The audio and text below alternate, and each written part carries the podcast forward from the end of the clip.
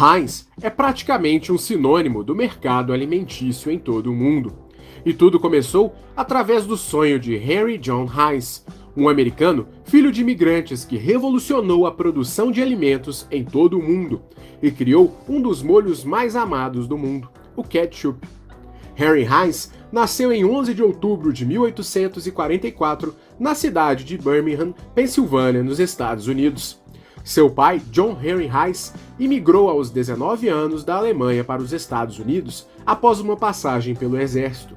Na América, John Heinz criou uma pequena fábrica de tijolos e anos depois ele se casou com Anna Schmidt, também imigrante alemã. Henry Heinz teve desde cedo uma educação com influência nas raízes alemãs.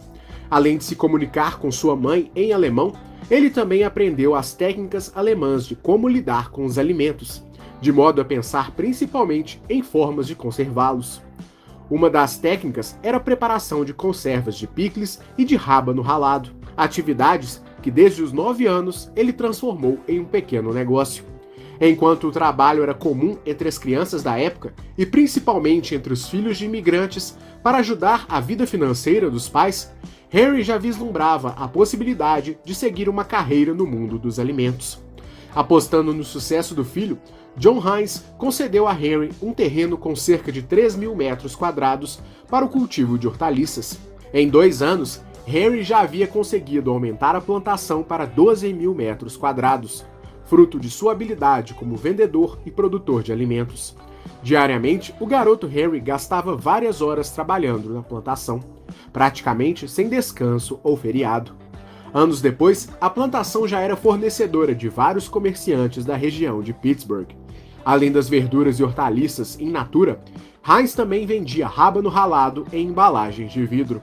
A conserva de rábano era feita seguindo as receitas de sua mãe e logo se tornou um sucesso na região, tornando o sobrenome Heinz uma referência no mercado de conservas da cidade. Um grande diferencial de Heinz foi entender que o mercado tinha desconfiança acerca dos produtos alimentícios da época. Na maioria dos casos, as conservas de rábano possuíam nabos e até pedaços de madeira misturados para fazer render a matéria-prima dos produtores. Sabendo que o mercado tinha essa restrição, Reis decidiu vender sua conserva em embalagens transparentes de vidro, para que as pessoas vissem que seu produto era feito somente com rábano e não com outras matérias-primas duvidosas. Essa pequena alteração fez com que rapidamente seu nome ficasse conhecido como sinônimo de qualidade e honestidade. Quando completou os estudos básicos aos 17 anos, Henry já contava com um pequeno negócio estabelecido, com um pequeno grupo de empregados e um bom salário. Por conta desse pequeno sucesso, ele mesmo pagou por seus estudos na Universidade Mercantil Duffys, uma das principais da região na época.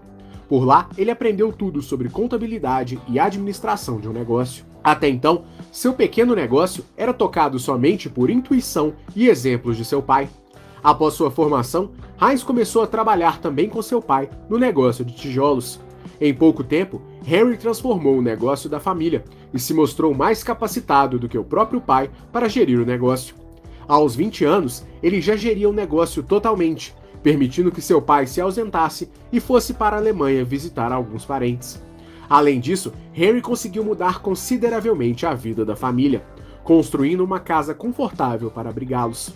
Em busca de novos ares, aos 25 anos, Henry Heinz deixou a empresa da família e se juntou com o amigo Clarence Noble para criar uma nova empresa, a Heinz Noble, uma empresa de alimentos que era responsável por fornecer enlatados e produtos pré-embalados para restaurantes e pequenos cafés.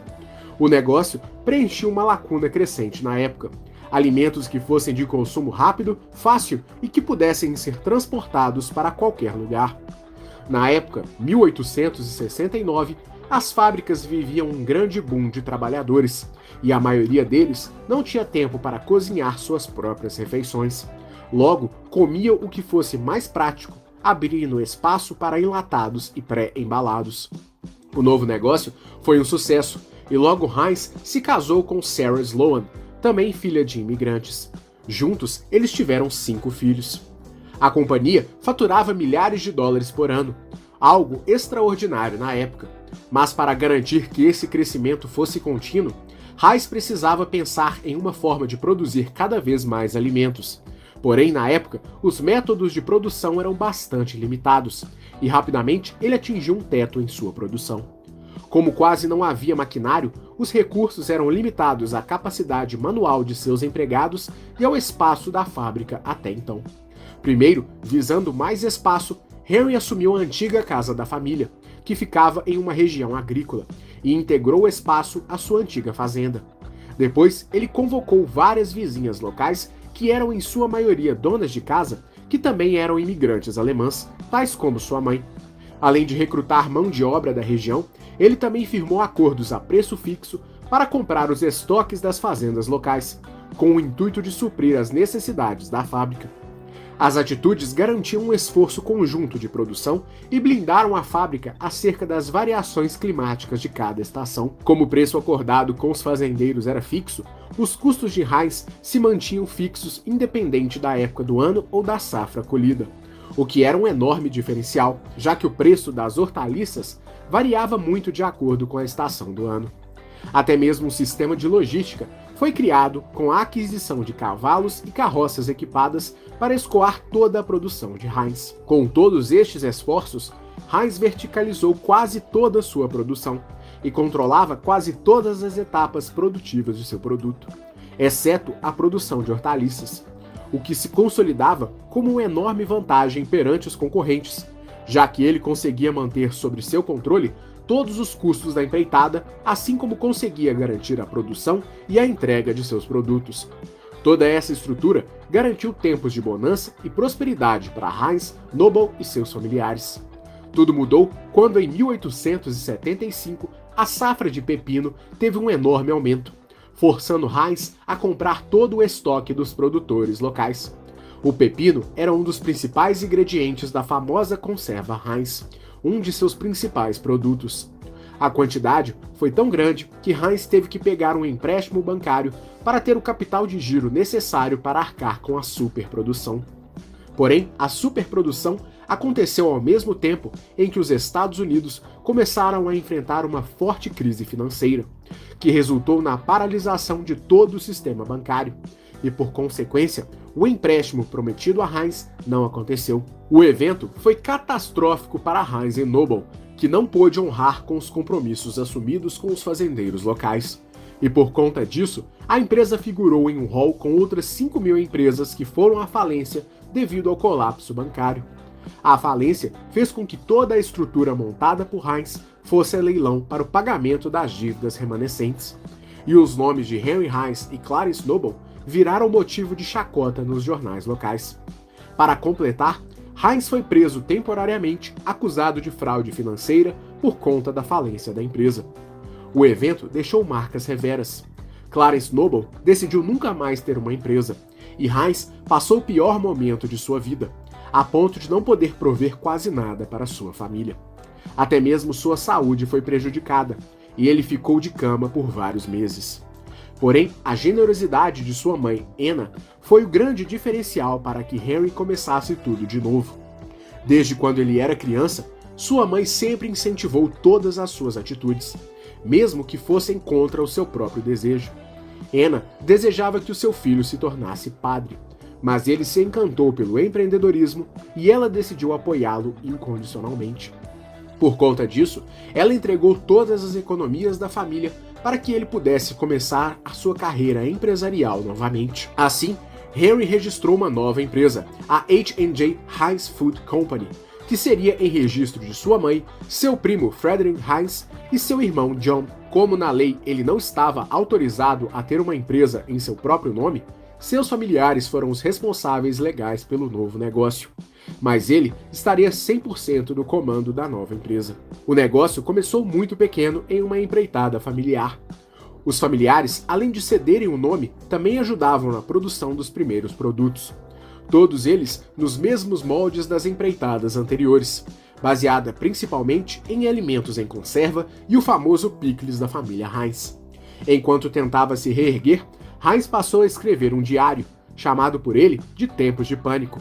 Nele, Henry compartilhava suas aflições e dificuldades para se reerguer. Em busca de replicar a antiga fórmula de seu sucesso, Heinz identificou que, apesar de seu negócio anterior ter controlado quase todo o processo produtivo, o fato de não ter controle sobre a produção das hortaliças foi o ponto crucial que significou sua falência. Apesar de controlar o preço das hortaliças por força do contrato que celebrou com seus fornecedores, ele não podia controlar a quantidade produzida e era forçado a comprar tudo aquilo que era aproveitado. Porém, dessa vez, ele controlaria literalmente todo o processo produtivo, e caberia a ele e sua família a produção das hortaliças, dos alimentos industrializados e da entrega dos produtos.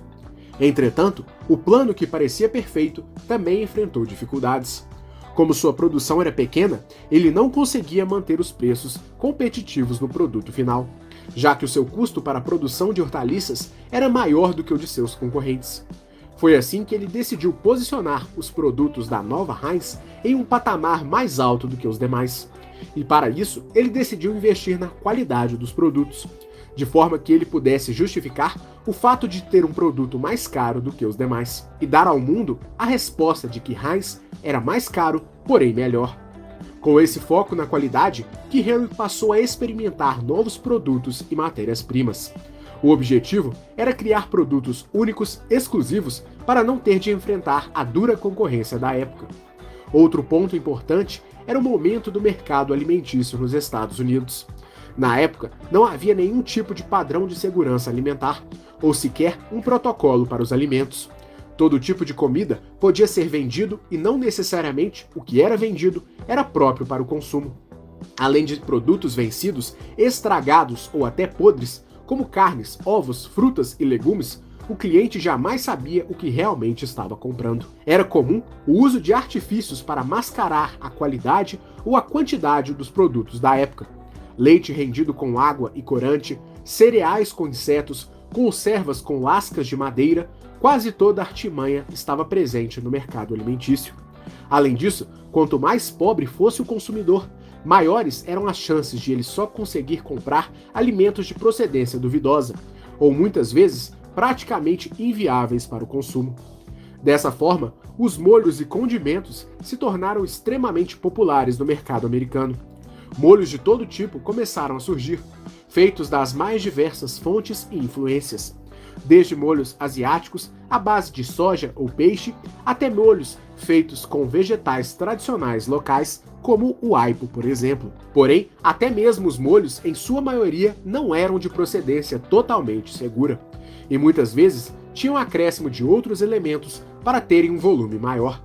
Diante desse cenário caótico de mercado, Heinz pensou em criar algo novo que pudesse estabelecer seu nome como a referência de um único produto e que ao mesmo tempo pudesse preencher a lacuna de um produto que pudesse ser consumido com os mais diversos tipos de alimentos e que ao mesmo tempo pudesse ser estocado por um longo período de tempo. Com esse foco, Heinz passou a plantar tomates em busca de criar um produto novo. Até então, o tomate era de certa forma mal visto nos Estados Unidos, principalmente pois o ex-presidente George Washington quase foi envenenado com um prato feito de tomates. Além disso, algumas espécies de tomate eram venenosas, e para completar, era comum que molhos feitos à base de tomate contivessem tomates verdes ou podres, que poderiam causar sérios problemas para os consumidores. Por conta destes fatores, havia muito medo em consumir produtos à base de tomate.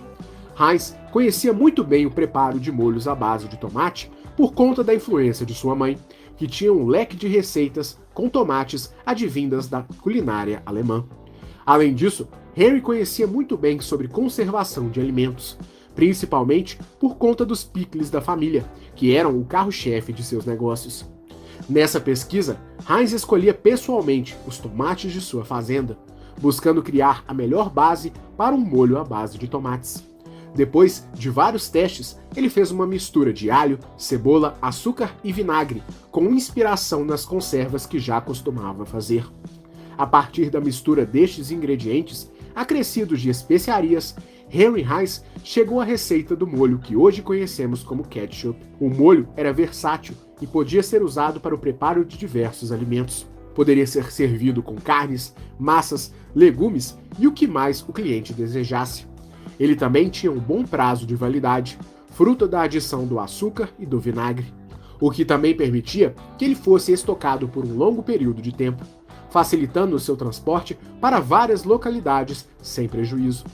Os primeiros testes foram um sucesso e Heinz tinha em suas mãos o seu produto definitivo e até então exclusivo. E mais do que isso, aquele que seria um dos maiores símbolos americanos. Para adentrar o mercado, Heinz combinou todos os seus aprendizados. O ketchup era vendido em embalagens transparentes de vidro, para que os clientes pudessem ver que o produto era íntegro e totalmente uniforme. Além disso, todos os molhos seriam vendidos com tomates da plantação de Heinz, de modo que ele pudesse controlar os custos, o volume e toda a produção do novo molho. Em pouco tempo, o mercado local adorou a novidade e Henry Heinz voltou para um caminho de grande prosperidade. Anos depois, veio o slogan que tornou o produto ainda mais famoso: os 57 variedades, que está na embalagem do produto até hoje. O número 57 foi escolhido pelo próprio Henry, que o considerava seu número da sorte, a adição de seu próprio número, 5, e do número da sorte de sua esposa, o 7. A ideia veio depois de uma visita a Nova York, em que ele viu uma sapataria que anunciava 21 estilos de sapatos. O mercado de molhos se mostrou extremamente próspero e Heinz deu início a novas experiências e a criação de novos molhos. Em pouco tempo, além do ketchup, a empresa passou a vender molhos à base de pimentas, pimentões, picles e expandiu sua gama de conservas e enlatados, dando origem ao famoso feijão enlatado da marca. O sucesso de Heinz veio em um momento extremamente próspero do país. Enquanto ele prosperava com seu negócio de alimentos, os maiores titãs do empreendedorismo americano estavam criando uma malha ferroviária extremamente interligada, que ligava o país de ponta a ponta. Graças às ferrovias de Cornelius Vanderbilt, Andrew Carnegie, Tom Scott e JP Morgan, os industriais americanos podiam levar seus produtos para todos os cantos dos Estados Unidos, o que impactou a maneira como os americanos consumiam os produtos locais. Essa possibilidade foi capaz de transformar as indústrias locais e fez com que o país adquirisse o status de uma potência mundial. Essa estrutura fez com que Heinz pudesse não só colher os lucros de sua empresa, como também restabelecer seu nome. Além de voltar a figurar como sócio principal da empresa, ele também pagou suas dívidas junto a seus antigos credores, recuperando também sua credibilidade local. Porém, havia mais um desafio na vida de Henry. Com sua produção cada vez maior, suas instalações se tornaram muito pequenas para atender a demanda dos clientes, e o forçou a tomar mais um grande risco em sua carreira: colocar todas as economias na construção de uma planta industrial. Mesmo contra o ceticismo de familiares e amigos, Heinz colocou todo o seu caixa na construção de sete prédios que abrigariam sua nova fábrica, capaz de produzir quantidades nunca antes vistas no ramo alimentício. Além do custo de todas as edificações, Heinz decidiu apostar em uma série de inovações tecnológicas que mudariam para sempre a produção industrial em todo o mundo. Primeiro, ele decidiu apostar na energia elétrica de George Westinghouse, a energia elétrica, produzida com base nos sistemas elaborados por Nikola Tesla, era algo totalmente novo e que ainda assustava muito as pessoas. Ao mesmo tempo em que proporcionava admiração, a energia de Westinghouse sofria com os constantes ataques de Thomas Edison, e o empreendimento do magnata da energia ainda era de resultado incerto. Para muitos, a energia elétrica ainda era perigosa, e apostar que ela seria um artifício para a indústria podia ser um grande risco. Mesmo assim, Henry Heinz decidiu ir contra o senso comum e instalou a estrutura de eletricidade para receber a energia da Westinghouse. Inicialmente, a energia iria substituir as máquinas movidas a carvão. Porém, a ideia de Heinz era muito mais elaborada. Com o auxílio da eletricidade, Heinz criou um sistema chamado de fluxo contínuo de produção. Através deste sistema, os funcionários da fábrica poderiam produzir os produtos de maneira organizada, dinamizada e, o mais importante, de maneira mais rápida e barata. Toda essa inovação ocorria através das esteiras de produção criadas por Heinz, que permitiam que a ideia se tornasse realidade. Assim, surgiu o conceito de esteira de produção, algo que foi capaz de revolucionar a produção industrial em todo o mundo. Anos mais tarde, Henry Ford aperfeiçoou as ideias de Heinz e deu início à produção em escala através do método que ficou conhecido como Fordismo. Ainda assim, a criação da essência desse método é do sistema de fluxo contínuo de Heinz. Com esse novo advento, Heinz conseguiu elevar a produção da empresa a níveis nunca antes vistos, e o sucesso da companhia o fazia um dos homens mais ricos do mundo. Em pouco tempo, a Heinz Food Corporation já crescia mais do que a Carnegie Steel Company, a empresa do magnata Andrew Carnegie, um dos homens mais ricos do mundo na época. Em valores atualizados, o faturamento anual de Heinz era em torno de meio bilhão de dólares. Por falar em Carnegie, uma enorme greve que ocorreu na Carnegie Steel Company fez com que os trabalhadores da empresa entrassem em conflito com a polícia e tropas militares, que foram solicitadas para conter o evento. A greve evoluiu para um motim armado, e várias pessoas foram feridas e algumas até perderam a vida. Horrorizado com o ocorrido, Heinz decidiu investir ainda mais na qualidade de trabalho de seus funcionários.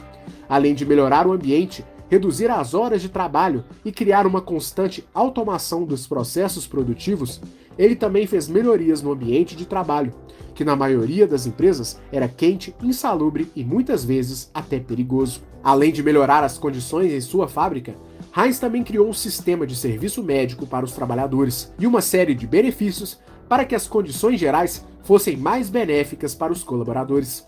Além de benefícios diretos, ele também criou uma área de convivência, com biblioteca, academias, sala para concertos gratuitos, sala de palestras, refeitórios, entre outras estruturas, raras ou até exclusivas para a época.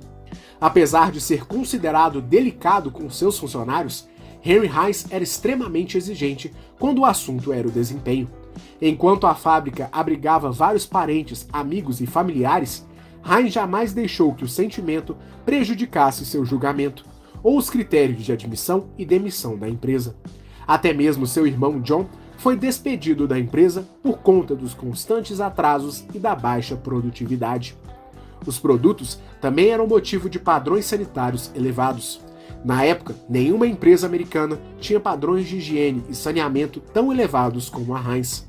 E esse cuidado era replicado em todas as etapas produtivas, desde o cultivo das hortaliças até a entrega dos produtos embalados. Henry Heinz também foi um dos principais lobistas para a criação do Pure Food and Drug Act em 1906, uma regulação que foi fundamental para a padronização e a criação de um nível mínimo de higiene para os alimentos nos Estados Unidos. Depois de investir fortemente na produção dos itens Heinz, Henry também viajou o país mostrando seus produtos e criando pontos de vendas da empresa. Em cada um deles, o cliente podia provar cada um dos produtos da empresa.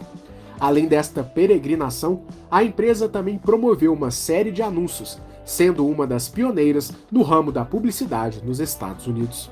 A marca também foi pioneira no quesito exportação.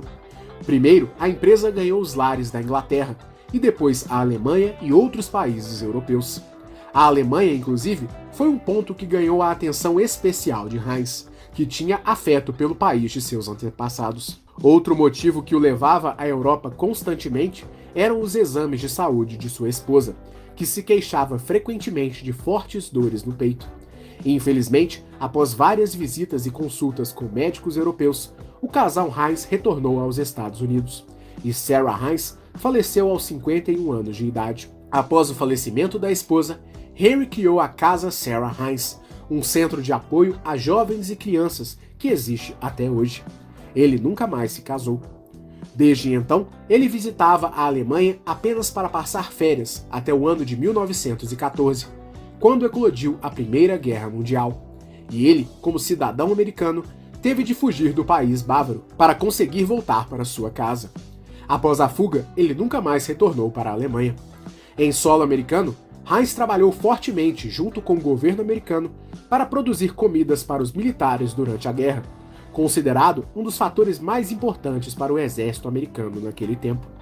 Ele continuou trabalhando firme até os 74 anos de idade, quando em 14 de maio de 1919 ele faleceu de pneumonia. Em vida, Heinz afirmou que sua vida empresarial se pautou pelo mantra: Como não me tornei padre, tenho que encontrar outra maneira de fazer algum bem à humanidade. Seu filho Howard assumiu seu lugar nos negócios, e a Heinz foi sendo passada de geração em geração desde então. se fortalecendo principalmente com uma expansão imensa em mercados do mundo todo, e até mesmo no Brasil, em que a marca está presente principalmente com seu famoso ketchup. Hoje, a empresa é um dos maiores conglomerados alimentícios do mundo. Em 2012, a família Heinz vendeu a maioria das ações da empresa para um grupo formado pela Berkshire Hathaway de Warren Buffett e o 3G Capital de Jorge Paulo Leman, Marcel Teles e Beto Sicupira. Em 2015, a Heinz se fundiu a outra gigante do mercado, a Kraft Foods. Atualmente, a Kraft Heinz é uma gigante dos alimentos. Por conta de todos estes feitos, Henry Heinz é mais um empreendedor que faz parte de nossa série Gigantes. E esse vídeo foi um pedido de nossos inscritos William Matos, Luiz Fernando TVNet, José Carlos Moraes e Luan Ítalo. E este é mais um conteúdo gratuito que você encontra em nosso canal. Para continuar recebendo o nosso conteúdo gratuito, se inscreva em nosso canal e acione o sininho das notificações para receber as nossas atualizações. Esperamos que você tenha gostado, um grande abraço e até a próxima!